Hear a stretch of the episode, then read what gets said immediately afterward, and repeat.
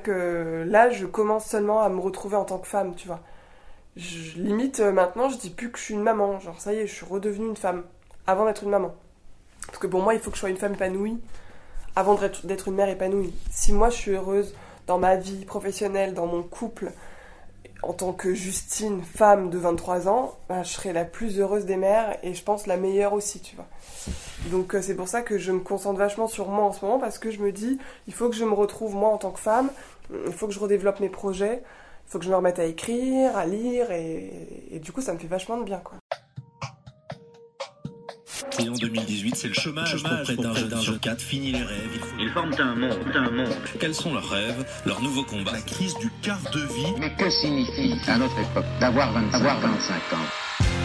il faut donc se battre, se battre. réussite n'est pas forcément matérielle ou financière. Elle peut être l'épanouissement de soi-même. C'est un tsunami de la jeunesse. Il n'y a pas une jeunesse, mais des jeunesses.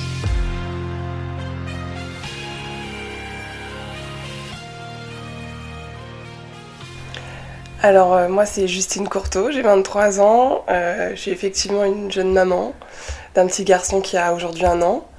Et euh, en parallèle, j'ai fait des études de communication, journalisme. j'ai travaillé dans une rédaction avec des jeunes journalistes aussi où j'écrivais beaucoup d'articles, surtout de société ou sur les femmes ou sur le cinéma. C'est vraiment les trois thèmes que j'adore aborder.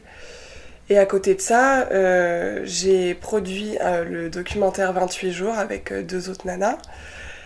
Euh, par la suite, euh, j'ai créé le compte Instagram qui a suivi en fait, qui a été juste euh, la suite logique du documentaire où j'ai commencé à poster vraiment des choses, des, posts pédagogiques pour essayer en fait de déconstruire effectivement ce tabou des règles.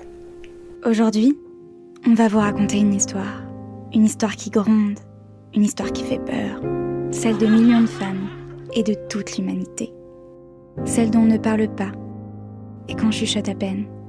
L'histoire qui s'écoule entre nos cuisses. En parallèle avec Antoine, que tu as reçu il n'y a pas si longtemps que ça, euh, on est en train de réaliser un podcast sur les prostituées et ES, euh, où on va tirer vraiment des portraits d'hommes et de femmes qui font ce métier, soit par choix ou pas du tout par choix. Et donc on veut vraiment les interroger sur ça. Et euh, ça s'appelle La Corps ouvert parce que je trouve qu'on a trop tendance à les mettre dans des, dans des cases, à, dire les prostituées c'est des putes. Pas du tout, c'est des personnes comme toi et moi en fait. Tu aurais pu l'être, tu aurais pu l'être, si nos conditions sociales étaient sûrement différentes. Et à côté, j'écris pas mal de chroniques effectivement littéraires. Je m'occupe de mon chien, de mon mec et de mon bébé. Voilà. Ça fait beaucoup de chapitres à aborder.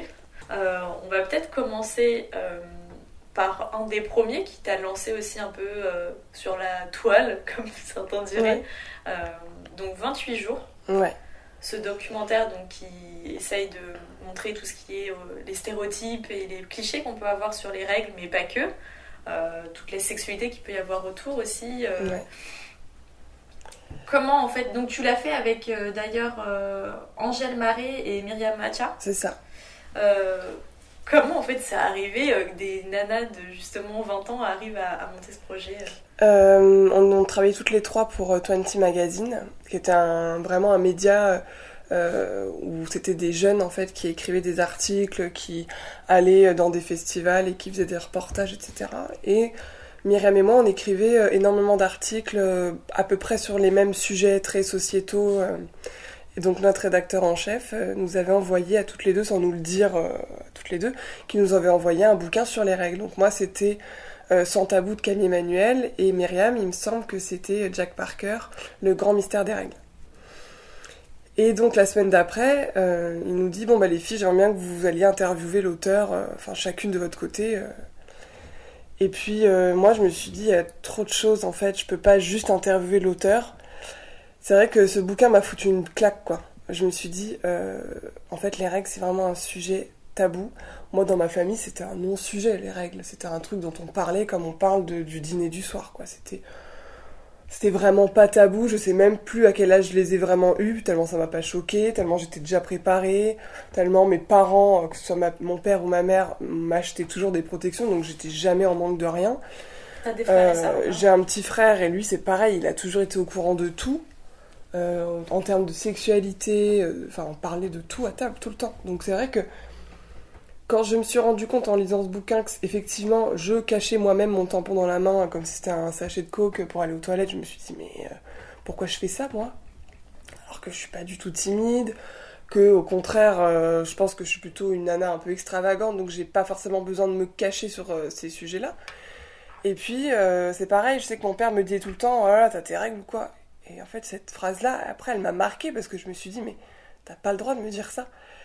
Même moi, je le disais à ma mère quand elle était énervée. Honte à moi, je le sais, mais parce que tellement c'était ancré en Ouais, nous, en fait. Voilà, c'est le conditionnement, c'est limite dans les films, on le dit aussi, euh, dans les livres, on le lit. Donc euh, c'est quelque chose qui est naturel. Et, euh, et donc là, c'est vrai que j'ai dit à Myriam, est-ce que ça te dit qu'on fasse plutôt un article à deux, enfin à quatre mains? Toutes les deux, on se lance sur un, sur un grand reportage écrit. Et puis en réfléchissant, on s'est dit, euh, qui aujourd'hui, entre 18 et 25 ans, va lire un article de 6 pages à peu près sur le sujet des règles Franchement, personne ne va le faire. Déjà, nous, on a lu un bouquin sur les règles, mais je pense que c'est parce que Je on est lus. intéressé, etc. Et que voilà, on avait envie de savoir ce que- de quoi ça parlait, mais Mais il faut faire Donc- la démarche d'aller acheter le livre. c'est ça. Donc on s'est dit, euh, pff, non. Et puis on est allé boire un café avec Angèle, et puis on lui a dit, euh, et si on faisait un documentaire? Et là, euh, on s'est toutes les trois regardées en se disant, mais ouais, carrément, je pense que c'est la solution. De faire un docu et tout, mais toutes les trois, on, était, on avait 20 ans, on était dans notre première ou deuxième année de fac, donc, euh, enfin, je veux dire, on, on connaissait rien. Et puis on s'est lancé. Moi, je suis arrivée euh, deux, trois semaines après en leur disant Ça y est, les filles, j'ai trouvé le nom du docu, ce sera 28 jours. Et là, euh, ça a été la révélation. On s'est dit Ok, c'est parti. Quoi. Donc, on a lancé ce documentaire.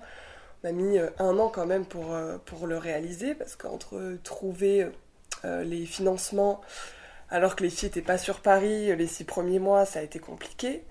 Et puis après, il a fallu trouver les intervenants. Alors, quand c'est trois nanas inconnues au bataillon qui demandent c'est vrai que nous, on avait l'idée d'interviewer des, des- sportifs de haut niveau, des chanteuses, des acteurs, pour qu'en fait, on puisse, on puisse en fait dém- démocratiser les règles grâce à, à ça, en fait, grâce à des personnalités. Et surtout que à la même époque, à peu près, je pense que vous vous posez ces questions, il y a, il me semble c'était en 2017, il y a l'équipe qui a Oui. fait une une de magazine justement sur le tabou des règles. Ouais. C'est la première fois qu'on parlait des règles dans le milieu Dans le sportif. sport, ouais. Donc je te laisse continuer, mais c'est vrai que c'était Ouais, un- ouais. déjà à ce moment-là, il y avait tout le monde un peu qui peut-être Qui commençait en fait, voilà, en fait, nous, on est arrivé à un moment où effectivement, il y avait trois bouquins qui étaient sortis en même temps, sans que les auteurs ne se connaissent. Donc ça voulait bien dire qu'il y avait un besoin quand même d'en parler et que c'était le moment, parce que les, maisons d'édition ont accepté de sortir ces bouquins-là euh, dans la même année. Donc c'était un besoin, je pense, qui était, euh, là. Et puis nous, on est arrivé avec le documentaire, donc on s'est dit, bon, ben, je pense quand même que les gens sont intéressés.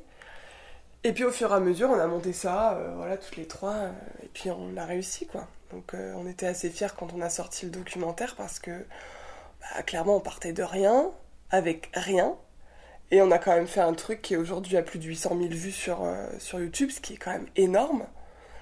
Euh, je pense qu'un jour on passera le million, et à ce moment-là, euh, franchement, euh, Champagne. bah, je me dis oui, à 21 ans, 22 ans, sortir un docu qui fait un- son premier docu qui fait un million, je pense que c'est pas donné à tout le monde. Donc effectivement, on peut être fier de nous à ce moment-là. Ainsi, pour atténuer les douleurs menstruelles, notre corps aurait depuis toujours la solution, le plaisir. Mais si nous en sommes dotés, pourquoi personne n'en parle? J'ai l'impression que c'est un truc qu'on nous a toujours dit, que pendant les règles, on, on couchait pas. Mais c'était pas quelque chose, je sais pas si on l'a vraiment assimilé comme quelque chose d'interdit. euh, Non. Direct. Ouais, non. Mais on a découvert que ça n'était pas interdit en fait, c'est tout. Mais pour certaines, les douleurs ne s'effacent pas. Entre crampes et spasmes, la souffrance persiste. Mais d'où vient-elle, cette douleur? Et à ce moment-là, euh, il y a plein de choses qui se passent dans ton corps aussi, Ouais. pendant le documentaire. Bah en fait, je suis tombée, en... j'ai appelé les filles en FaceTime euh, au mois de février en leur disant il faut que je vous dise quelque chose. Donc là, ça faisait déjà deux, trois mois qu'on était sur le documentaire en train de. Voilà, c'était plutôt de l'écrit. On faisait beaucoup de dossiers de presse, on commençait euh, les dossiers pour les financements, etc. Et donc je me souviens, je les appelle en FaceTime, donc on était tous les trois, et puis je leur dis euh, j'ai quelque chose à vous dire, euh, voilà, je suis enceinte. Donc j'étais à un mois de grossesse. Et donc là, euh, je me suis dit, en fait, la date correspond à la date de sortie du docu, quoi. Donc en fait, j'ai accouché deux semaines avant de sortir le documentaire. C'est vrai que les trois derniers mois ont été assez costauds parce que c'était hors de question que je laisse les filles euh, gérer ça toutes seules. C'était, c'était un trop gros travail pour que ce soit fait par une ou deux personnes. C'est ton autre bébé. C'est ça, donc euh, j'ai continué à les aider, j'ai continué à prendre ma voiture pour prendre le matos autant que je pouvais le faire. Et puis bah après c'est vrai que l'été est arrivé, on, a tout été un peu euh, chacune de notre côté, avec Angèle qui travaillait sur le docu. Et puis, euh, et puis voilà, j'ai... Quand euh, c'était quoi C'était bah, quand j'étais à l'hôpital, j'ai dit aux filles, je vous ai mis, je continue à travailler sur les posts Instagram. J'avais tout mis dans des dossiers en leur disant voilà, pendant 5-6 jours, je pourrais pas être sur le téléphone, donc vous avez tous ces posts-là à publier dans les deux semaines à venir. Donc je continuais quand même à, à bosser dessus, quoi. Et puis, euh, puis c'est vrai qu'après, il est arrivé. Euh, deux semaines après, donc euh, on avait le- la, la projection du documentaire. Donc là, ma mère m'a dit euh, T'inquiète pas, je remonte sur Paris parce que mes parents sont à Bordeaux. Je remonte sur Paris, je viens garder le petit, comme ça tu peux y aller en amoureux avec, euh, avec Nico, mon mec. Et comment s'appelle ce petit bébé? Il s'appelle Paul. Et donc, bah, du coup, on a pu aller à la première tous les deux ensemble. Donc, j'étais. Mon mec avait déjà vu le documentaire parce que, bien évidemment, je pense que notre entourage l'avait vu avant qu'il sorte projection. Mais du coup, j'étais très fière qu'il soit à mes côtés ce soir-là parce que j'avais l'impression d'être euh, complètement accomplie en fait. C'est-à-dire que je venais de sortir le documentaire euh, et dont j'étais hyper fière. Et en plus, je venais d'accoucher et j'étais la plus heureuse du monde. Et à ce moment-là, c'est vrai que j'étais sur mon petit nuage. J'étais euh, j'étais trop contente, quoi. Je me suis dit, en fait, on peut faire les deux. Et je me suis rendu compte que l'un n'empêchait pas l'autre parce que c'est vrai qu'on m'a toujours dit, oh mais euh, comment tu vas faire à 21 ans pour avoir un bébé? Tu vas faire comment pour travailler? Et tu vas faire comment pour sortir en boîte, pour aller voir tes copines? Je leur mais n'oublie pas qu'on est deux pour faire un bébé. Mon mec, il est là, donc. euh, bah, euh, si moi je travaille pas pendant un an, il travaillera, et puis après, bah, ce sera à moi de reprendre mon taf. Si je dois sortir, bah, il, le garde le soir, je vois pas où est le problème. Enfin, c'est pas parce que c'est un homme qui peut pas garder un bébé. Donc c'est vrai que voilà, j'étais contente que tout se passe très très bien, et puis euh, j'avais retrouvé à peu près ma ligne, donc j'étais très contente aussi de, de montrer à tout le monde que je Que rentrais dans ma robe 36 euh, que Parce j'avais acheté pour l'occasion. ouais. Après, c'est pas donné à tout le monde aussi. euh, bon, certes, euh, peut-être d'être en couple avec quelqu'un Ouais. de très bien, mais de justement qui, quelqu'un qui puisse assurer aussi. Oui. Voilà. Ah non, mais j'aurais jamais pu le faire si j'avais pas été avec Nicolas. ouais. Et donc, vous avez combien d'années de différence? On a 21 ans d'écart. 21 ans d'écart. Et moi, j'aimerais qu'on revienne justement sur. euh, ok, là, c'était la partie peut-être documentaire, etc. Il y a plein de gens qui parlent dedans. Mais toi, ton point de vue sur tout ça, ton point de vue sur. euh, Justement, la grossesse que tu as vécue, là, c'est quelque chose de beaucoup plus personnel, euh, des choses qu'on. Déjà, je pense, quand on est une maman à 30 ans, on ne s'attend pas à vivre. Euh, toi, comment tu l'as perçu? Euh, euh, Est-ce que tu as été surprise de tout ça? Moi, j'ai été. Franchement, ouais, j'en veux un petit peu professionnel et, et, et à moi-même aussi de pas m'être renseignée avant sur en fait tout, tout ce qui allait se passer dans mon corps avant, pendant et puis après. Ça a commencé. euh, je devais être enceinte de deux semaines, mais je le savais pas. Et en fait, un soir, euh, je disais à mon mec, j'ai pas envie de toi, quoi. Faut savoir que j'ai toujours une libido assez, euh, assez, assez bien. euh, prononcée. Voilà, depuis, depuis mes années lycée. Donc voilà, j'avais jamais eu de problème là-dessus. Et c'est vrai que j'avais du mal à comprendre mes copines qui me disaient Ouais, j'ai pas de libido, j'ai jamais envie de faire l'amour. Je me dis Mais comment est-ce que c'est possible hein? À partir du moment où t'es avec quelqu'un quand même dont tu désires. Euh, Après, il y a tout le, tout le sujet pilule, etc. Voilà, exactement. parfois... Et donc c'est vrai que là, euh, le soir, je te dis écoute, j'ai pas envie de toi, quoi. Enfin, mes limites, euh, rejet, quoi. Dégoût. Bon. On se pose pas trop de questions, euh, on laisse passer cette journée, ce soir-là, etc. Puis en fait, le lendemain, pareil, puis le surlendemain, pareil. Puis ça dure une semaine, quoi. Jusqu'à ce que j'aille euh, déposer mon chien chez mes parents à Bordeaux, parce qu'on partait en fait en voyage au Brésil tous les deux. Et en fait, j'ai fait le test de grossesse chez mes parents, parce que je sais pas, j'avais quand même des doutes, j'avais mal en dessous des, des, des aisselles et tout ça. Puis on essayait quand même d'avoir un enfant depuis un an, faut, faut savoir. Donc, euh, donc là, je, genre, voilà, j'imaginais que, que c'était ça. Et puis en fait, oui, le test était positif, donc je suis rentrée le soir, je lui ai annoncé que j'étais enceinte et. Euh, Joie et- Oui, joie, euh, il était à la limite pleurer, il était super content. Et puis bon, quand tu pars en vacances avec ton mec au Brésil, qui fait chaud et tout, tu te dis quand même que tu vas passer un bon nombre de temps dans la chambre d'hôtel. Et en fait, euh, on a dû faire l'amour une fois, quoi. J'avais pas envie. Et Les hormones, hein. les hormones, et en fait c'est là où je me suis rendu compte du pouvoir des hormones, c'est-à-dire que même si à un moment donné tu te forces un minimum à faire l'amour parce que tu te dis, euh, attends c'est peut-être juste, euh, faut juste déclencher peut-être le truc, mais en fait non. Puis après il y a eu tout le désagrément de, j'avais très très faim au Brésil, j'arrêtais pas de manger, mais des petites portions, mais limite toutes les heures quoi. Il était 10h du matin, on va sur la plage, je lui dis j'ai envie d'un burger, mais maintenant tout de suite quoi. Si je l'avais pas suite, j'étais prête à tuer quelqu'un pour avoir un burger. Et après, je suis rentrée en France et je me suis dit, il faut que j'achète des pommes potes et des gâteaux, que je les fous dans mon sac parce que dans le métro, si j'ai une envie, je vais pas me contrôler. Ah, c'était à ce point. Mais c'est horrible, c'était. Aujourd'hui, j'en parle comme si je rigolais, mais c'était pas drôle. hein, Non, non, que non, je- non, parce que- on n'en rigole pas. Parce que je me disais, mais comment ça se fait que les hormones sont aussi puissantes en fait? Moi, j'avais jamais pensé que à ça. Donc, euh, c'est vrai que. Et en fait, euh, j'ai lu des bouquins et puis. euh, on entend souvent l'inverse. On entend souvent que la nana, pendant ses- sa grossesse, elle a, un- elle a une libido de malade. Moi, souvent, on me dit que les gens sont apaisés. Bon, tu peux te sentir mal avec des symptômes nausées, etc. Mais souvent, on nous dit euh, t'es zen, euh, tu vois. C'est ça, mais surtout, souvent, moi, j'avais vachement entendu que. En termes de libido, tu, tu, tu peux être euh, limite. euh, Enfin, tu vois, c'est limite de la quoi. peut-être, hein, je sais pas. Et du coup, moi, mon mec me dit T'inquiète pas, peut-être que le deuxième trimestre, ce sera différent. deuxième trimestre arrive, euh, toujours rien. euh, et en fait, bah, 9 mois sans libido. Mais zéro, quoi. Et ça a été franchement très compliqué parce que tout au long de la grossesse, t'as ton corps qui change. C'est-à-dire qu'il faut que tu t'habitues à avoir pris quelques kilos. Alors, ça, moi, ça me gênait absolument pas, mais. Voilà, faut que tu, voilà, tu prends du poids, ton corps se transforme. En plus, moi, j'avais fait la connerie de me faire une frange et un carré. Alors, en plus, on sait toutes qu'on a un peu la, la bouille qui grossit quand on est enceinte. Alors, du coup, l'erreur de ma vie que je ne recommencerai pas. Mais du coup, c'est vrai que j'ai été transformée et le fait, en plus, de pas avoir cette partie-là de notre couple, c'est-à-dire la sexualité qui, pour moi, est primordiale dans le couple, je me suis dit, mais euh, il va m'en vouloir et tout. C'est assez con, alors qu'aujourd'hui, non. Mais il va m'en vouloir Est-ce que, euh, est-ce que bah, il, va, il va supporter 9 mois sans qu'on fasse l'amour, etc. Enfin, alors que bien sûr qu'il les a supportés, euh, aucun problème là-dessus, mais c'était moi dans ma tête, je me disais, tiens, est-ce que ça va être facile à gérer pour lui et pour moi Et puis en fait, tout s'est bien passé. La grossesse en soi, elle s'est bien passée. J'ai juste été choquée par euh, souvent les questions des sages-femmes.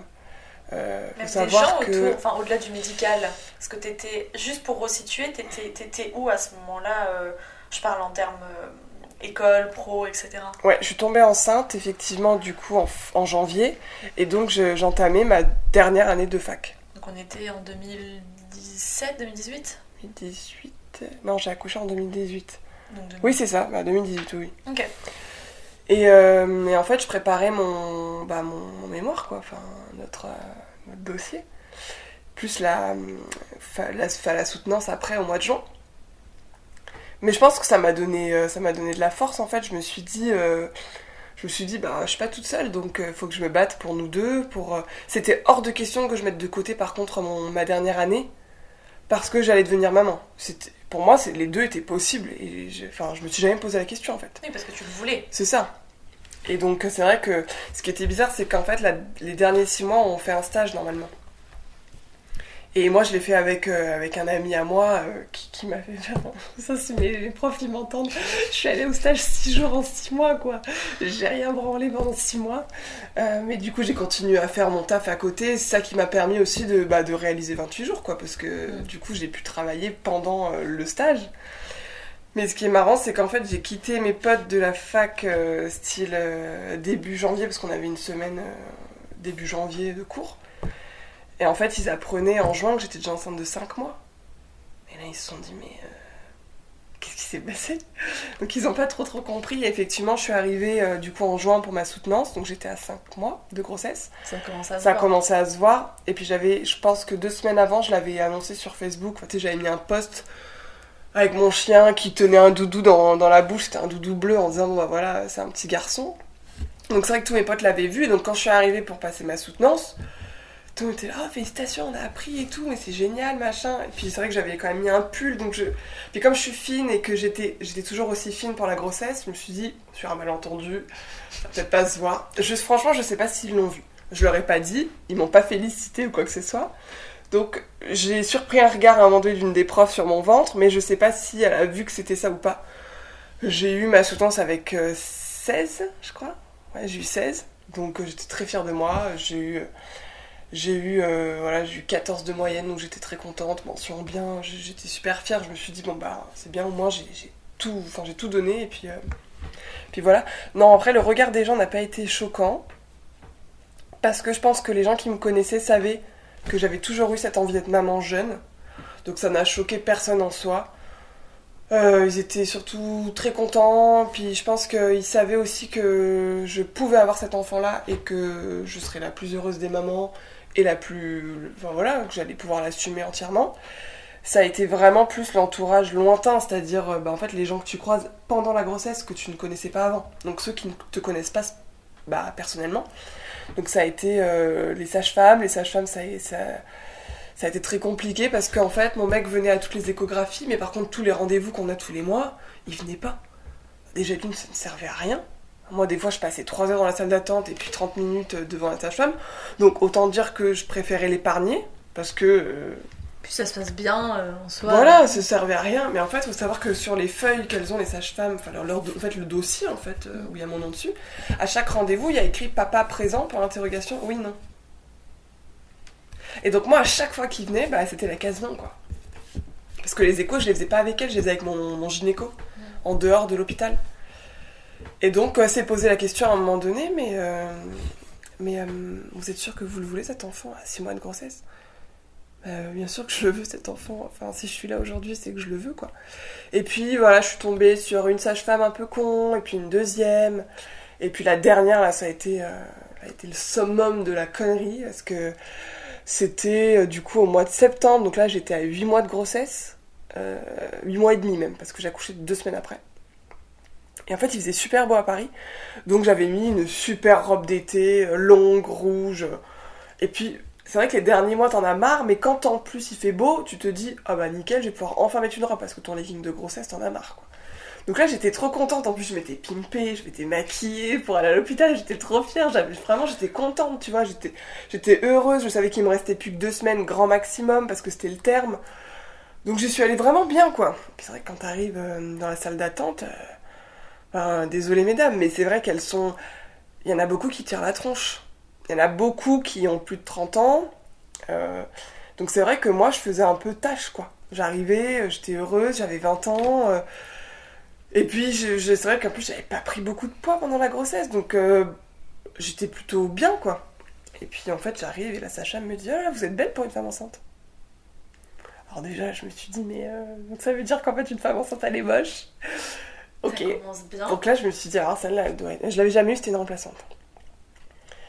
Et puis, euh, c'est vrai qu'en la regardant, je me suis dit, euh, pauvre nana, elle doit, être, elle doit être mal dans sa peau, quoi. Enfin, ça se voyait, elle, elle respirait pas le bonheur du tout, quoi. Et puis, en fait, en discutant avec elle, elle me dit, vous faites quoi comme métier? Et puis, c'est vrai que moi, à l'époque, bah, comme j'étais diplômée, mais que j'avais pas encore de travail, je disais journaliste. J'étais en train de faire le docu, j'écrivais des articles, donc pour moi, c'était c'était le plus simple, quoi, pour dire journaliste.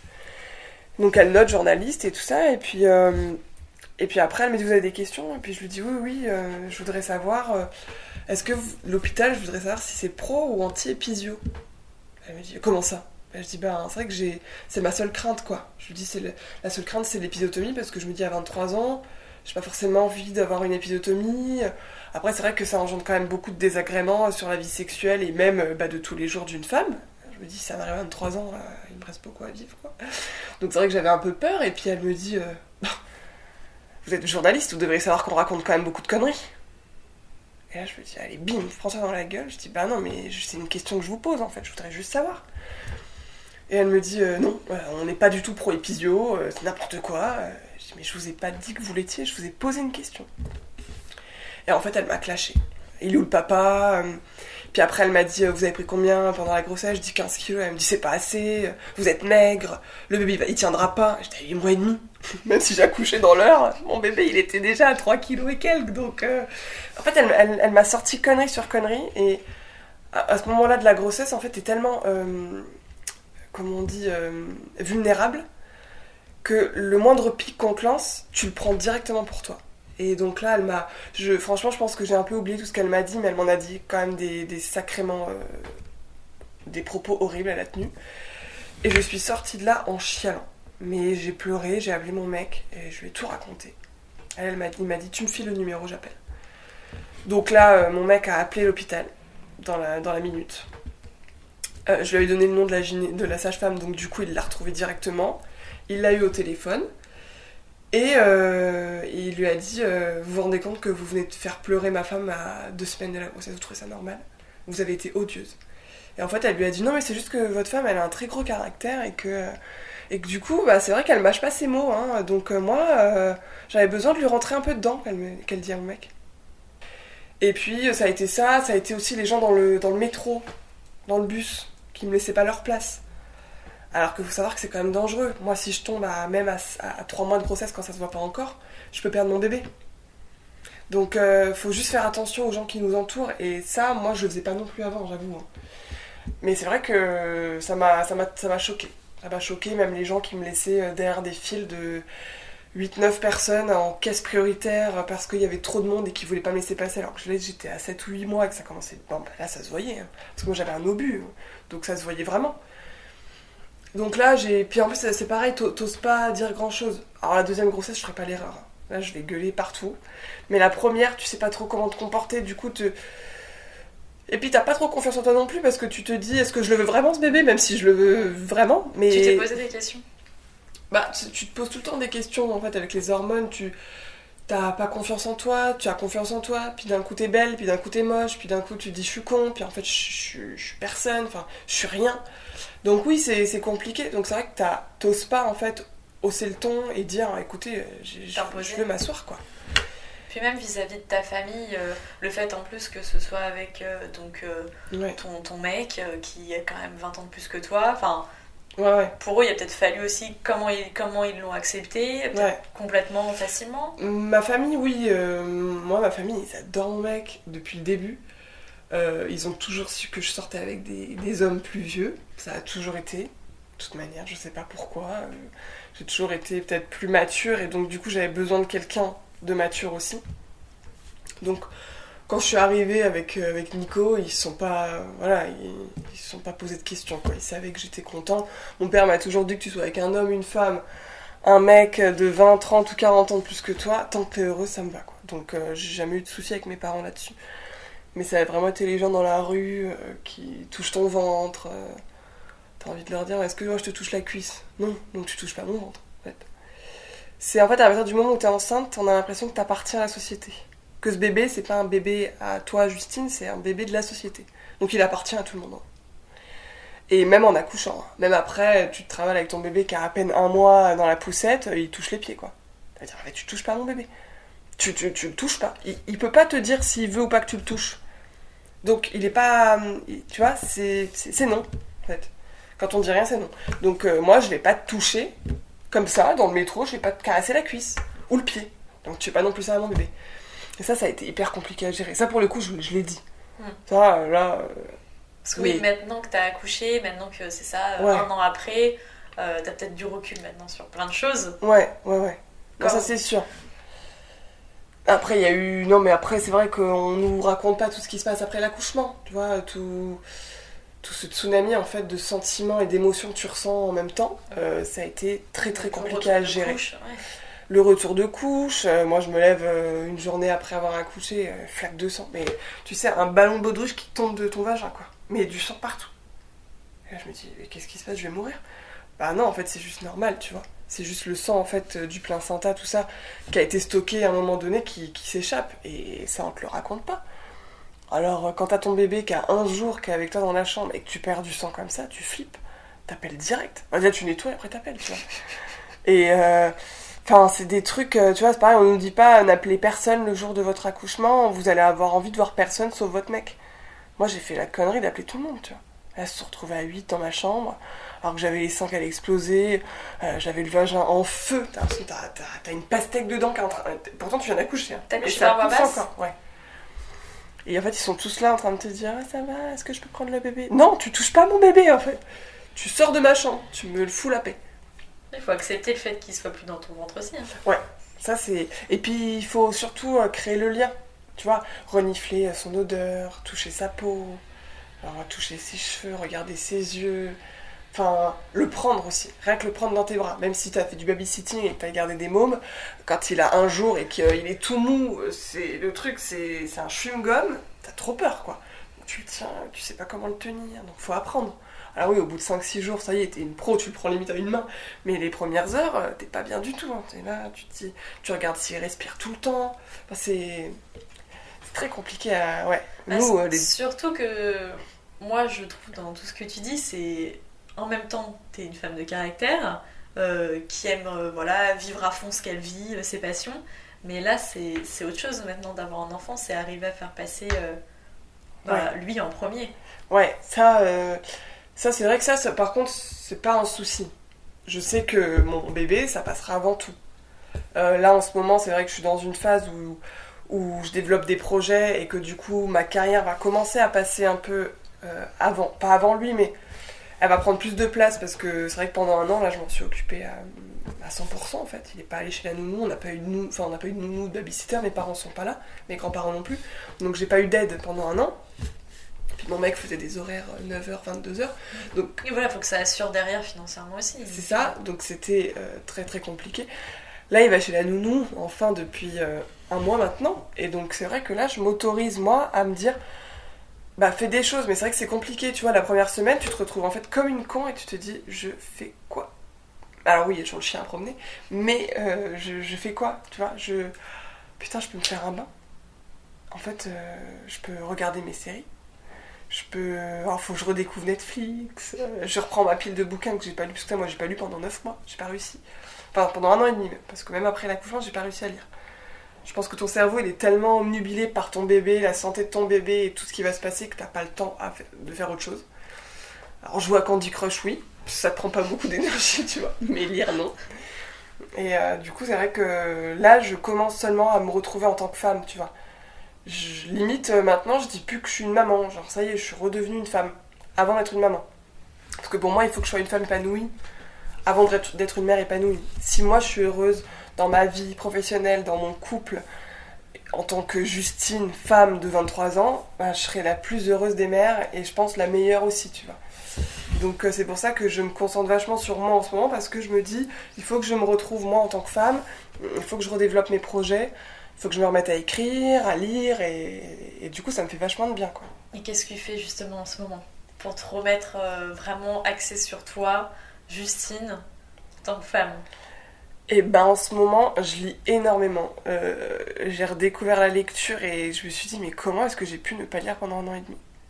Vraiment. T'as occulté, c'est- c'est ouais, c'était c'est-à-dire que je pouvais pas. J'ai j'ai essayé de prendre un bouquin pendant 9 mois. J'ai lu une page à chaque fois. J'y arrivais pas à aller plus loin. Et euh, du coup là, c'est vrai que je lis beaucoup. Là, franchement, j'ai dû en lire une bonne trentaine depuis juin. Donc ça fait ça fait un bon par semaine, voire deux. Euh, je lis de tout, des romans, des essais féministes. euh, et puis je tiens toujours le compte du coup Sensation maintenant, où j'essaye de développer un maximum avec tous les postes pédagogiques que j'ai préparés depuis des mois. Parce que j'ai du contenu en fait à poster. Euh, et puis je m'occupe de... juste le compte Insta 28 jours, il n'existe plus. Non, il a été piraté Ouais. à C'est ce qui me 65 semblait. 000 abonnés, ouais. Donc j'ai rebondi tout de suite euh, en en recréant un autre parce que je, vous- enfin, je me suis dit si je le fais pas dans les 48 heures, je le referai pas. Parce que en fait t'es tellement dégoûté par le truc que...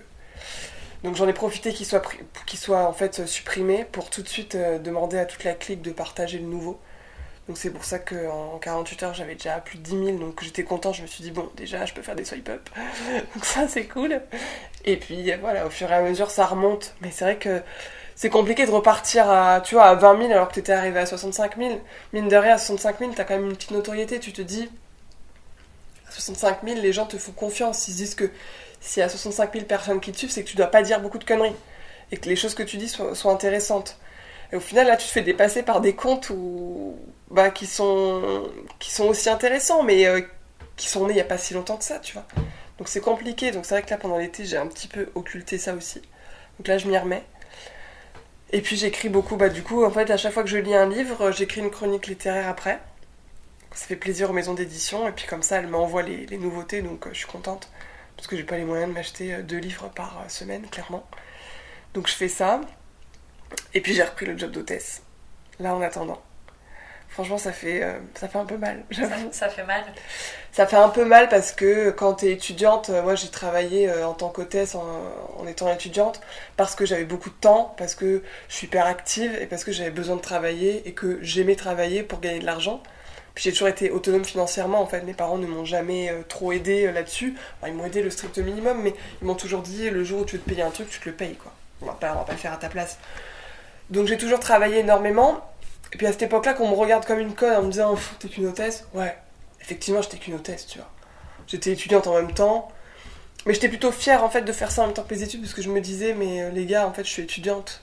Donc j'ai plus de mérite que n'importe qui, tu vois. Là aujourd'hui, euh, de se prendre des regards en mode euh, C'est qu'une conne celle-là Bah non tu sais pas qui je suis en fait, tu vois, je suis maman, je suis épanouie, je suis hyper heureuse dans ma vie, je fais ça juste parce que bah, en vrai, je, je- pourrais ne pas le faire financièrement, mais c'est juste que bah, c'est un plus, il faut payer la nounou maintenant, donc c'est un plus de le faire, et puis que j'ai pas envie de, bah, de taper dans mes, dans, mes, dans mes réserves, tu vois. Donc euh, c'est vrai que je le fais, mais c'est vrai que c'est. C'est compliqué. Franchement, euh, T'aurais une anecdote ou pas, à la limite, euh, comme ça, pour rappeler à, tous, à tout le monde et en même temps euh, ceux qui ne savent pas aussi ce monde-là euh, qui est quand même particulier? Bah non, mais c'est très. En fait, c'est un univers hyper sexiste. Tu vois, c'est-à-dire que. euh, on- Voilà, on fait pas. En fait, les gens ne font pas gaffe à qui ils ont en face d'eux. C'est-à-dire qu'ils se disent. euh, je leur. en- Enfin. Il y en a à qui j'en veux pas parce qu'effectivement, c'est des amalgames qu'ils font, tu vois, entre la nana qui est hôtesse parce qu'elle est étudiante et celle qui fait ça toute sa vie. Mais celles qui fait ça toute sa vie, moi j'en ai rencontré, elles sont hyper contentes de faire ça. Parce qu'elles changent tout le temps de travail, elles changent tout le temps de lieu, on découvre des lieux. Moi, là, les deux derniers jours, je l'ai fait au Crayon. J'aurais jamais, je serais jamais rentrée dans l'hôtel du Crayon si je travaillais pas en tant qu'hôtesse. Donc ça, c'est cool. Mais c'est vrai qu'après, euh, des, des, des, des trucs. Oui, bah, euh, très souvent. euh, Enfin, pas très souvent, pas abusé non plus, mais moi, ça m'est arrivé quand même cinq fois, je pense, qu'on me demande combien je prends après pour la nuit, tu vois. Parce que bah, tu travailles dans des beaux lieux, tu présentes bien. C'est comme les filles dans les carrés. C'est ça, t'es grande, tu portes des talons, t'as une robe courte, donc forcément on se dit, euh, elle a besoin d'un complément cette nuit celle-là. Bah non, ça va, Moi, cette nuit je vais rentrer, re- retrouver mon mec, et puis je j'ai pas besoin de lui, quoi, tu vois. Mais euh, ça, on me l'a demandé plusieurs fois, ou... T'as- Après, franchement, là, comme ça, non, mais c'est c'est surtout sur des salons, tu vois, c'est des trucs... euh, on te prend pour, euh, on te prend pour de la merde, quoi. C'est-à-dire qu'on te dit pas merci quand il faut te dire merci, on te respecte clairement pas. Tu as évoqué aussi au tout début euh, le fait que toi et Antoine, vous êtes en train de, de monter votre podcast Ouais. euh, autour justement de donner la parole à des prostituées et escortes. Euh, Est-ce que justement, tu as des choses peut-être à, à dire par rapport à tout ce milieu qui est quand même est, particulièrement flou? Ouais. On a l'impression en fait que tout le monde connaît ça, euh, voilà, de, de par en fait juste ce qu'on peut entendre et les films. euh, mais c'est un peu plus complexe que ça. Et puis surtout que toi, en tant que maman, euh, Antoine m'avait dit, il me l'avait dit en off, mais je le dis là, que tu venais du coup pour rassurer euh, euh, aussi les, les personnes, que tu venais avec Paul, ton bébé, parfois dans les bras, Ouais. pour du coup montrer quand même que c'était pas juste pour leur faire peur ou. Ouais, ouais. Oui, dans ça, c'est sûr que. Bah, en fait, comme cette année, moi, j'ai été toute seule avec lui. Je, comme je te disais, je me suis empêchée de rien. Donc, je l'ai emmené partout avec moi. Donc, euh, mes entretiens d'embauche, euh, euh, des rendez-vous professionnels, des réunions. il venait là. bien Et ça, c'est toujours très. En fait, comme moi, je suis pas du genre à stresser, je pense que j'ai pas refilé mon stress à mon bébé. Donc, ce qui fait que.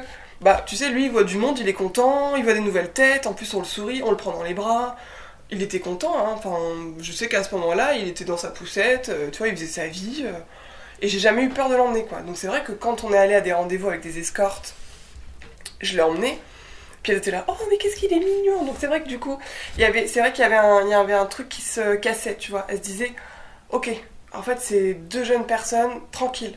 Alors tu vois, elles sont pas là pour me faire chier, ni pour parler de trucs un peu chelous, ni pour me sortir les verres du nez, non. On leur a directement expliqué pourquoi on faisait ça, quel était notre but à nous, et qu'il n'y avait pas de production derrière, qu'on gagnait pas d'argent. Donc euh, ça c'est hyper important. Et elles se sont dit, ok, bah en fait je leur fais confiance. Et donc euh, c'est vrai que je me suis pas servi de Paul pour ça, mais ça a été effectivement un plus pour que les nanas se disent, et les mecs se disent, bon, si elle ramène son bébé, c'est que c'est pas un endroit dangereux, tu vois. Donc euh, oui, ça, ça a vachement aidé, mais en fait on s'est rencontrés, Antoine et moi, à un dîner, et je sais pas pourquoi ça a tout de suite matché. On s'est hyper bien entendu.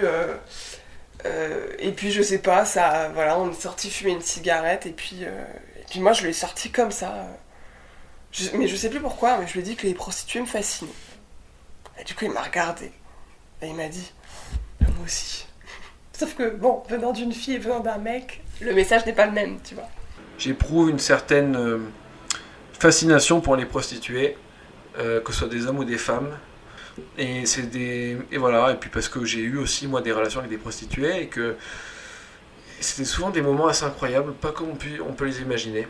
Et parce que je trouve que les hommes et les femmes sont très focus à ce sujet-là parce que c'est quand même euh, le métier le plus vieux du monde et nous entoure et je trouve qu'il y a un côté très puritain quand on parle de prostituées on veut pas savoir. Mais globalement ça fascine les gens. Ça fascine les gens Et euh, du coup, je lui avais raconté que c'est vrai que j'avais j'avais envie, très envie un jour de faire un documentaire sur la prostitution étudiante. Qui existe, hein. Clairement, Voilà. on n'en parle pas, mais. Et euh, mais je lui avais dit que c'est pas à 23 ans que je le ferais. Parce que j'ai pas les bagages, j'ai pas les épaules, ni les contacts et le réseau pour défendre mon projet. Euh, parce que c'est quand même un sujet touchy, tu vois, les règles, c'est un sujet tabou. Mais entre guillemets, à part, à part des gens qui vont dire Ah, Est-ce que je parle de mon caca, moi? On va Pas trop se prendre de. Tu vois ce que je veux dire? On va se prendre des trucs à la con Tu comme peux ça. faire parler plus de monde. Que clairement, aller voir des prostituées, c'est plus compliqué. Là, tout, C'est plus les compliqué et puis là, oui et non, mais surtout que les prostituées, c'est quand même un truc, euh, c'est un truc, là c'est un truc de société aussi comme les règles, mais là c'est vraiment un truc qui touche euh, à la sexualité, à l'argent, au business, à la politique, et donc du coup c'est très compliqué de de, de, parler de ça. Puis en plus c'est c'est à dire que c'est interdit sans être. La prostitution relève-t-elle de la liberté d'entreprendre ou de l'esclavage sexuel? Au Conseil constitutionnel de répondre. Il examine aujourd'hui un recours contre la loi d'avril 2016 qui pénalise les clients des prostituées euh, d'une amende qui peut aller jusqu'à 1500 euros et 3750 euros même en cas de récidive. Tu vois Parce que moi j'ai appris quand même que c'était interdit la prostitution, mais qu'on te demande de déclarer en tant que prostituée tes biens quand euh, tu déclares tes impôts. C'est sous une case bien non, euh, je sais plus quoi. Donc euh, si tu réfléchis 3 secondes, ça veut dire que l'État c'est juste le proxénète de toutes ces prostituées. Et du coup, c'est compliqué de faire un reportage là-dessus, un documentaire. Et donc, du coup, de- Antoine me dit mais, mais viens, on fait un podcast. Et là, je me suis dit, ah ouais, un podcast, au moins, t'as que nos voix et les leurs, et tu n'as pas d'image. Tu vois, euh, parce que moi, le jour où je ferai un documentaire, je veux pas que ce soit flouté. Je vois pas, je, vois pas le, truc de flouter des visages. Donc, du coup, c'est vrai qu'on s'est lancé là-dessus, et puis euh, tout de suite, on s'est dit, bon, bah, moi, je vais trouver les gens. Donc, euh, j'ai commencé à contacter le STRAS, le syndicat de défense des travailleurs du sexe. Et en fait, dans la demi-heure, ils ont transféré le mail à toute leur base de données. Ce qui fait que j'ai reçu euh, une dizaine de messages euh, dans l'heure, quoi. Et là, je me suis dit, ah bah, nickel. Parce que là, au moins, ils viennent à moi. Donc, euh, c'est super. Donc, c'est comme ça qu'on en a trouvé quelques-uns. Après, là, on est sur la phase où il faut que maintenant on trouve des gens, enfin, tu vois, des prostituées qui sont au bois de Boulogne, dans les rues de Saint-Denis. Là, ça va être quand même vachement plus compliqué parce que, ben, c'est. Dans le bois de Boulogne, normalement, c'est des femmes. Normalement, logiquement, c'est des femmes qui parlent français. C'est des françaises, tu vois. Mais dans les rues de Saint-Denis ou à. ou c'est ou à Belleville, c'est pas des françaises. Tu vois, c'est c'est soit des pays de l'Est, soit des pays asiatiques, euh, ou des pays d'Afrique.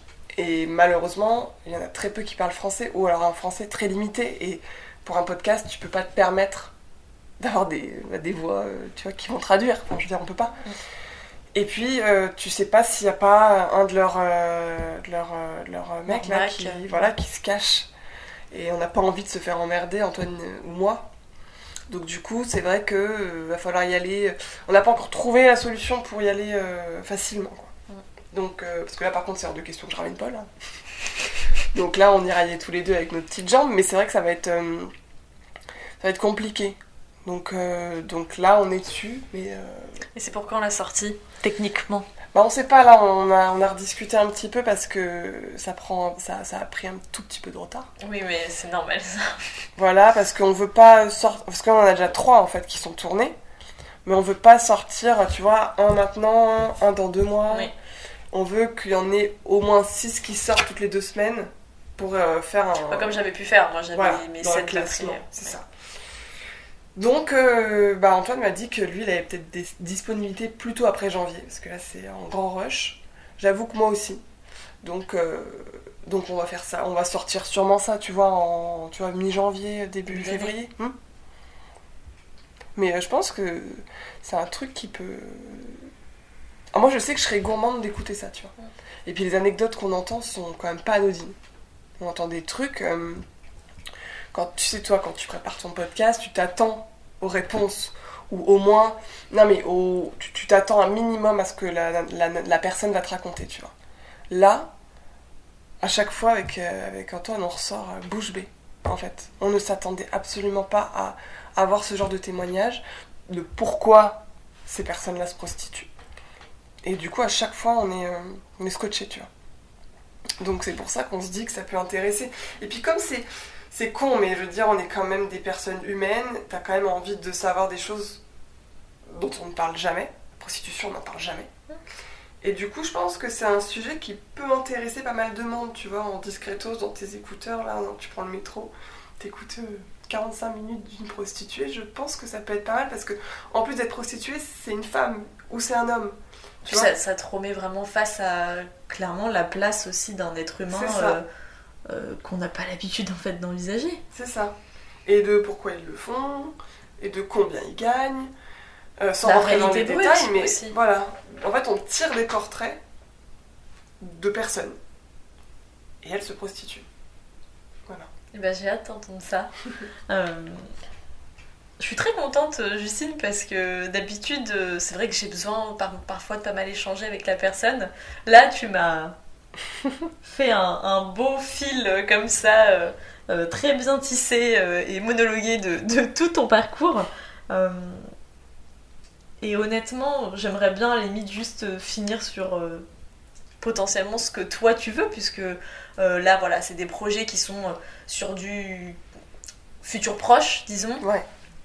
Mais là, maintenant, toi, qu'est-ce que tu as envie pour la suite? Euh, Tu as parlé de plusieurs bébés, j'ai l'impression déjà. Qu'est-ce qui se profile dans ta tête à l'heure d'actuelle Ce qui n'est absolument pas figé, hein, ça reste des choses euh, qui peuvent euh, bouger au fil du temps. Euh, bah, du coup, moi, dans deux ans, je gagne au loto. Une grosse somme, tu Bien vois. sûr, bien sûr. Et, euh, et On dans parle, ces pas de, on parle pas de juste 10 cas, voilà, c'est. Non, non, non, on parle on parle en millions. On parle en millions. J'ai toujours, j'ai toujours dit, je suis née en, en sachant que je vais gagner au loto. Je le sais. Je sais pas quand, tu vois, mais euh, je le sais. Donc voilà, à ce moment-là, euh, je, je ferai peut-être construire. Ou non, on achètera une super maison, je sais pas où, avec un étang pour Tu veux mec. pas la construire? L'un ou l'autre, tu vois. Mais euh, avec un étang. Ça, c'est primordial parce que mon mec, il veut pêcher. Il m'a dit, le jour où tu gagnes plus que moi, j'arrête de travailler et je vais à la pêche. Donc, bon, c'est un bon compromis, tu vois. Donc, du coup, son, son, voilà, son jardin avec son étang. On veut... Alors, lui, dans l'idéal, il voudrait euh, sept enfants. Mais je lui ai dit qu'à son âge, il fallait qu'il s'y mette avant. Parce que moi, je peux, mais lui, euh, voilà. Et puis même 7. Ouais, non, non, non. Tu te vois Non, non, non, non. Non, en vrai, euh, franchement, euh, deux, je sais que c'est pas assez pour moi. C'est vrai? Ouais, ouais, moi je suis une maman de plusieurs enfants, donc je pense trois ou quatre, tu vois. Famille nombreuse. Ouais, moyenne, tu vois. Trois, franchement, trois ou quatre, je pense. Euh, après, je veux m'épanouir dans mon travail. Je sais, franchement, je, je peux pas te dire dans quoi ce sera. Je me laisse complètement euh, la porte ouverte sur plein de choses. C'est pour ça que je fais plein de choses. C'est parce que je me dis peut-être qu'un jour je toucherai, euh, je toucherai du doigt en fait le truc qui me fera euh, kiffer, tu vois. Je me dirai ah putain mais en fait c'est ça que je vais faire toute ma vie ou du moins 10 ans de ma vie. Là je l'ai pas encore trouvé. Enfin, tu vois, je sens que je suis encore dans ce truc de je me cherche encore en fait. euh, Mais est-ce que tu veux postuler dans quelque chose de plus, plus routinier euh, Ah non, non, moi je pense que je veux monter ma boîte. Après, en boîte de quoi? Je sais pas. Mais je, veux, je, veux, je sais que je veux faire un truc. Tu vois, euh, mon mec il m'a toujours dit euh, demain tu trouves un travail à l'étranger, on te suit. Donc demain je sais que je trouve un travail n'importe où euh, dans le monde. J'ai mon mec qui arrête de travailler qui me suit. Et mon bébé qui vient avec nous, tu vois. Oui, le, oui, vaut mieux qu'il vienne. Euh, le chien, on verra s'il y a besoin de quarantaine ou pas, mais il viendra avec nous forcément. Mais euh, ouais, je, je, je sais- franchement, je sais pas. En fait, j'ai l'impression que dans ma vie, je vais faire 30 30 000 trucs, tu vois. Genre, euh, en réalité, dans, dans mon ordinateur, j'ai genre deux bouquins à sortir, tu vois, qui sont prêts. Ils sont finis, ils sont sur InDesign en plus, enfin, tu vois, ils, ils sont prêts. J'attends juste que. T'as jamais démarché? Euh, non, il faudrait que je le fasse. Donc, euh, tu vois, j'en ai, j'en ai deux, ouais, deux de près. Euh, là, je suis en train, je suis en train d'écrire un truc. Je sais pas, je, le sens, je me dis peut-être ça, ça marchera, tu vois. Sur euh, une histoire en plus qui m'est arrivée moi en tant qu'hôtesse, hyper drôle. Donc je me dis pourquoi pas. Après, tu vois, j'adore les réseaux sociaux. J'adore tout ce qui est illustration, tout ça. J'aime bien, tu vois, créer des visuels en fait pour des, pour des comptes ou pour des marques. Du coup, pourquoi pas faire ça? Euh, Pourquoi pas continuer à écrire des articles? Parce que j'adore faire ça Pourquoi pas devenir euh, critique littéraire ou éditrice Tu vois, j'en sais. Je sais pas. Tu te laisses le monde comme choix. Ouais, ouais, ouais, ouais. Là, pour le moment, j'ai. Mais ça t'angoisse pas? Franchement, il y a des fois, si. hein. Si, si, si. Non, là, je fais genre et tout, mais en vrai, il y a des fois, ça m'angoisse trop. Il y a des fois, je me réveille le matin, je pleure. Je me couche au soir, je pleure parce que je dis à mon mec, mais en fait, euh, qu'est-ce que je vais faire de ma vie, tu vois? Parce que effectivement, je suis pas le genre de nana à être née avec une passion. Tu vois, par exemple, mon frère, lui, il a toujours. Enfin, il est passionné. Alors, ça peut changer de passion, tu vois, il peut changer tous les 3-4 ans de passion, mais quand il est passionné, il va jusqu'au bout. Et là, il est passionné et il va jusqu'au bout, il sait ce qu'il veut faire, il sait quelle étude il faut faire et il va y aller, tu vois. Moi, ça n'a jamais été mon cas. C'est-à-dire que moi, je vais me, je vais me passionner, enfin, c'est passionner, tu vois, d'un truc. Et en fait, au bout d'un mois, je vais dire, oh, pff, en fait, ça me fait chier. Donc, je vais changer de truc. Tu te lasses rapidement. Je me lasse très rapidement. Bon, sauf pour mon mec. Mais, mais je, tu vois, je. Donc, c'est vrai que des fois, franchement, c'est flippant parce que je, je me dis, mais est-ce que ce serait. En vrai, je sais, je me connais. En vrai, je pourrais trouver un travail demain. Je pourrais trouver un travail en CDI. Euh, parce qu'on m'a déjà, on est déjà venu me chercher, tu vois, pour me demander de faire telle ou telle chose.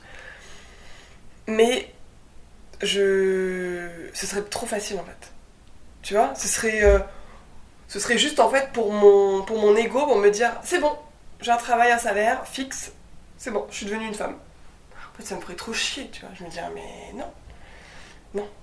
Donc c'est pour ça que là, je me laisse le temps, euh, je, je vois, tu vois, pour le moment, j'ai j'ai pas besoin financièrement de travailler. Enfin, je travaille, hein, euh, j'ai quand même un salaire hein, chaque mois et tout, mais ce que je veux dire, c'est que là, pour le moment, voilà, je vide mes projets.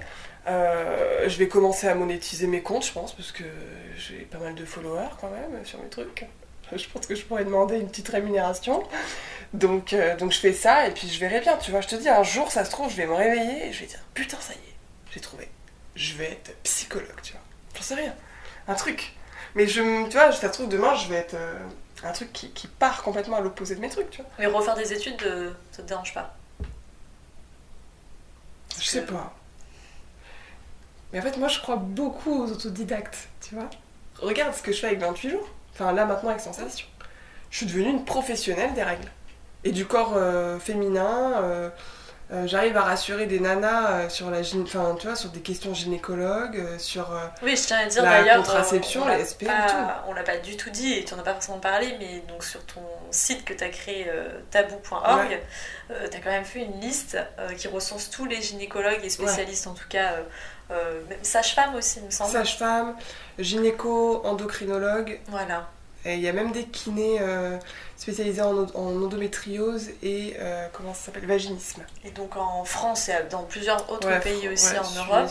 Et Enfin, moi, je trouve ça génial. Je préfère quand même le dire. Enfin, en tout cas, vraiment te le dire. Je trouve ça génial qu'il y en a qui le fassent. Je pense qu'il y a d'autres listes qui doivent exister. Oui.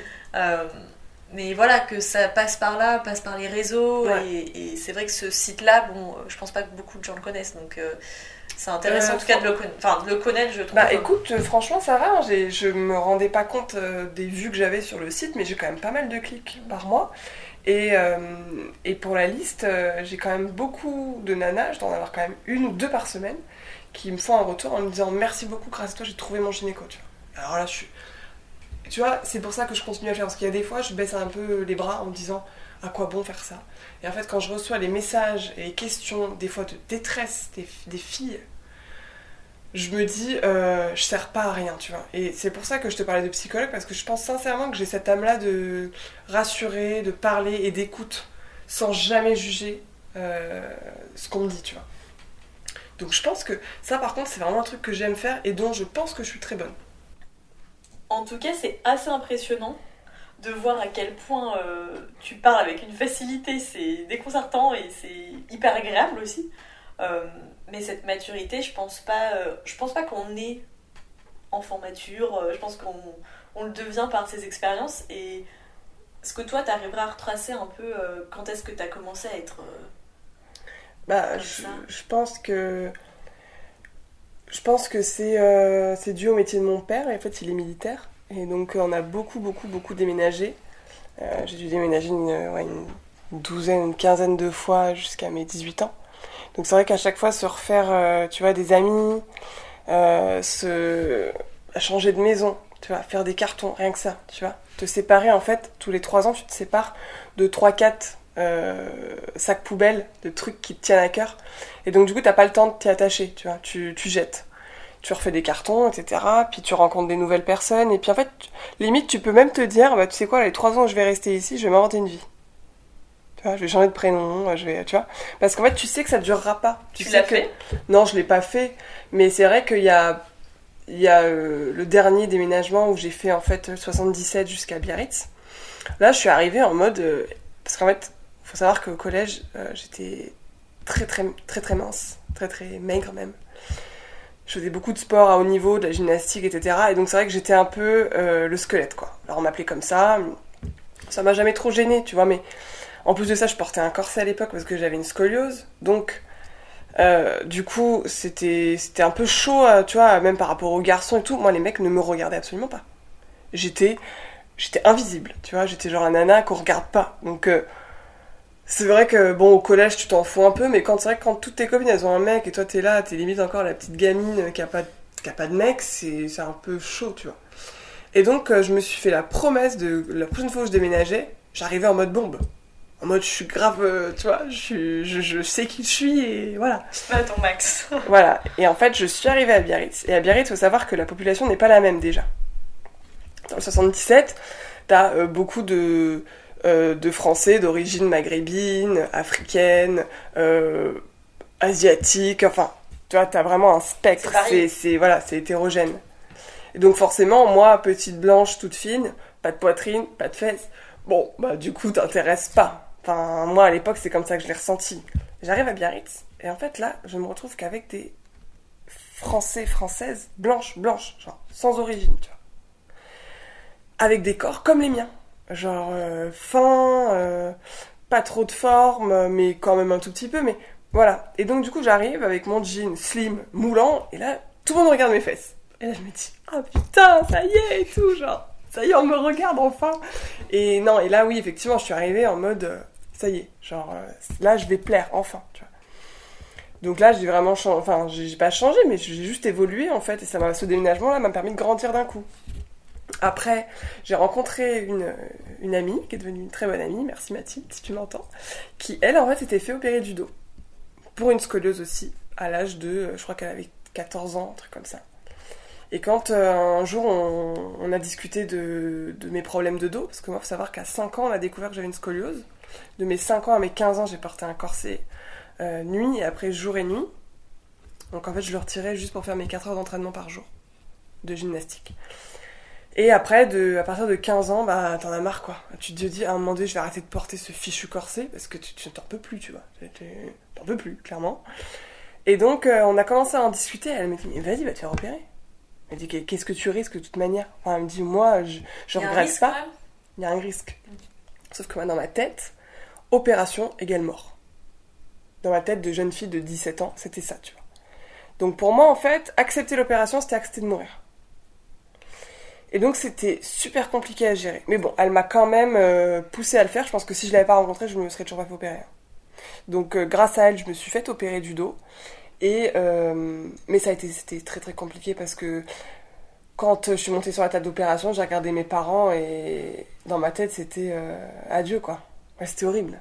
Franchement, je le souhaite à personne de, de, de- de penser ça un jour, tu vois. Parce que c'est juste euh, c'est horrible. Et tu vois je regrette de pas été voir de pas être allé voir un psychologue après pour lui en parler parce que c'est un truc qui me qui ça reste tu vois. Et euh, quand je suis montée sur la table j'ai regardé mon chirurgien je dis bon vous merdez pas hein. j'ai une putain de vie à vivre alors euh, faites faites pas de la merde quoi. Et j'avais vraiment confiance en mon en mon chirurgien donc euh, c'était impeccable. Et là je me suis réveillée avec une mais une envie de dégommer tout quoi tu vois. Je me suis dit ok en fait, t'as, demi-vécu, genre là, jusqu'à 18 ans, et maintenant tu t'éclates, tu, tu, tu penses à rien. C'est là tu- le switch. Ça a été là, ouais, je pense, le, le- ça a été là, et ça a été. euh, Il y a eu cette opération, et il y a eu un tout petit peu avant aussi où j'ai commencé à. hum, Bah, ma vie sexuelle, tu vois. Genre, ça, ça a été un déclenchement. À partir du moment où, parce que j'ai directement été avec des hommes vraiment plus vieux, tu vois. Le premier avait 36 ans, après 42, enfin, c'était que des hommes beaucoup plus vieux que moi. Et en fait, ça, ils m'ont permis de prendre conscience de mon corps, de mes désirs, de ce que j'aimais et de ce que je pouvais renvoyer comme image en tant que jeune fille de 18 ans, tu vois. Et donc, ils m'ont hyper aidé là-dessus. Et, euh, et c'est pour ça qu'aujourd'hui, je, je continue à leur parler parce que pour moi, il n'y a plus d'ambiguïté, mais c'est quand même des hommes qui m'ont permis de, de me rendre compte que qui j'étais. Et voilà. Donc, il y a eu ça plus l'opération, c'est ça. Et en fait, après l'opération, bah, du coup, je me suis opérer en octobre, remis sur pied en décembre. Ton année, elle est fichue. Moi, je vais avoir mon bac. Je pouvais pas. euh, je pouvais, enfin, puis je voulais pas rester en France, tu vois. Donc, j'avais dit à mes parents, euh, je partirai en tant qu'au père, mais soit à Londres, soit aux États-Unis. Et en fait, j'appelle ma mère un matin et je lui dis jeudi, euh, je pars en Australie. Et là, elle me dit quoi? Je dis tu prends mes billets, je pars. Et donc, je suis partie en Australie avec mon sac à dos toute seule. J'avais une famille là-bas qui m'ont, enfin, que je retrouvais sur place en tant qu'au père. Euh, et ça a été, euh, ça a été six mois euh, de fou parce que les quatre premiers mois ont été un peu compliqués parce que je faisais du 7h, 19h avec des petites filles et puis je me suis fait arnaquer par ma famille à la fin. Mais bon, ça, voilà, ça arrive à beaucoup. Mais j'ai surtout rencontré une amie, une amie super qui s'appelle aussi Justine. On est toutes les deux de Paris, on était arrivés limite le même jour en Australie et en fait on, on s'est retrouvés là-bas et on s'est dit, euh, eh ben maintenant qu'on est toutes les deux, faisons un truc toutes les deux. Donc on a commencé par un road trip dans le sud, puis après on a loué un van et on a fait euh, toute la côte euh, est de l'Australie. Et c'était génial. Je me suis empêchée de rien. J'ai fait tout ce que j'avais envie de faire. Euh, je n'arrêtais jamais, tu vois. Vraiment, ma Avec semaine classique, c'était 7h, 19h, baby, enfin, je veux dire, au père. 19h, 20h, sport. 20h, 2h du matin, sortie. Tous les jours. Du lundi au dimanche. Et j'étais jamais fatiguée. Et je m'étais fait opérer du dos euh, trois mois auparavant, tu vois. Et que mon chirurgien m'avait interdit d'aller en Australie. Je suis quand même allée. Et euh, vraiment, ça a été. euh, je pense que tout ça, ça a fait que je suis qui je suis aujourd'hui. Et que j'ai pris, j'ai pris, je pense, 10 ans en maturité en quelques, quelques mois, tu vois. Voilà. Les quarts de siècle, c'est fini pour aujourd'hui. J'espère que ça t'a plu et si tu veux voir toute l'actualité du podcast, tu peux aller suivre le compte Instagram Les quarts de siècle, écrit tout collé. N'hésite pas aussi à me dire ce que t'en penses, à m'envoyer un message donc sur ce compte Instagram. J'adore avoir vos avis et je fais tout pour répondre à tout le monde. Faut savoir aussi que dans ce podcast, chaque semaine, c'est donc un nouvel illustrateur ou illustratrice qui réalise le portrait du nouvel invité. Et l'illustratrice de cette semaine est plus connue sous le pseudo About Evie. Allez voir son travail coloré, brut et autour de sujets féministes et engagés sur son compte Instagram. Il mérite d'être connu de tous, d'autant plus qu'il reflète parfaitement le quart de siècle de Justine. Donc encore merci à elle. Tout est relayé donc sur le compte Instagram Les quarts de siècle. Aussi, et si tu aimes ces épisodes, si tu veux donc aider à faire connaître ce projet, n'hésite pas à le partager, à en parler autour de toi et à même de t'abonner au podcast sur les différentes plateformes. Et si tu as même la possibilité de laisser un commentaire sur Apple Podcast, ça permettrait d'aider donc le podcast à gagner en visibilité dans la jungle des podcasts existants. Il n'y a que comme ça en fait que ça pourra sortir du lot et gagner en visibilité. Donc dans tous les cas, merci d'avance. Rendez-vous donc dans un mois pour un nouvel épisode de Quart de siècle.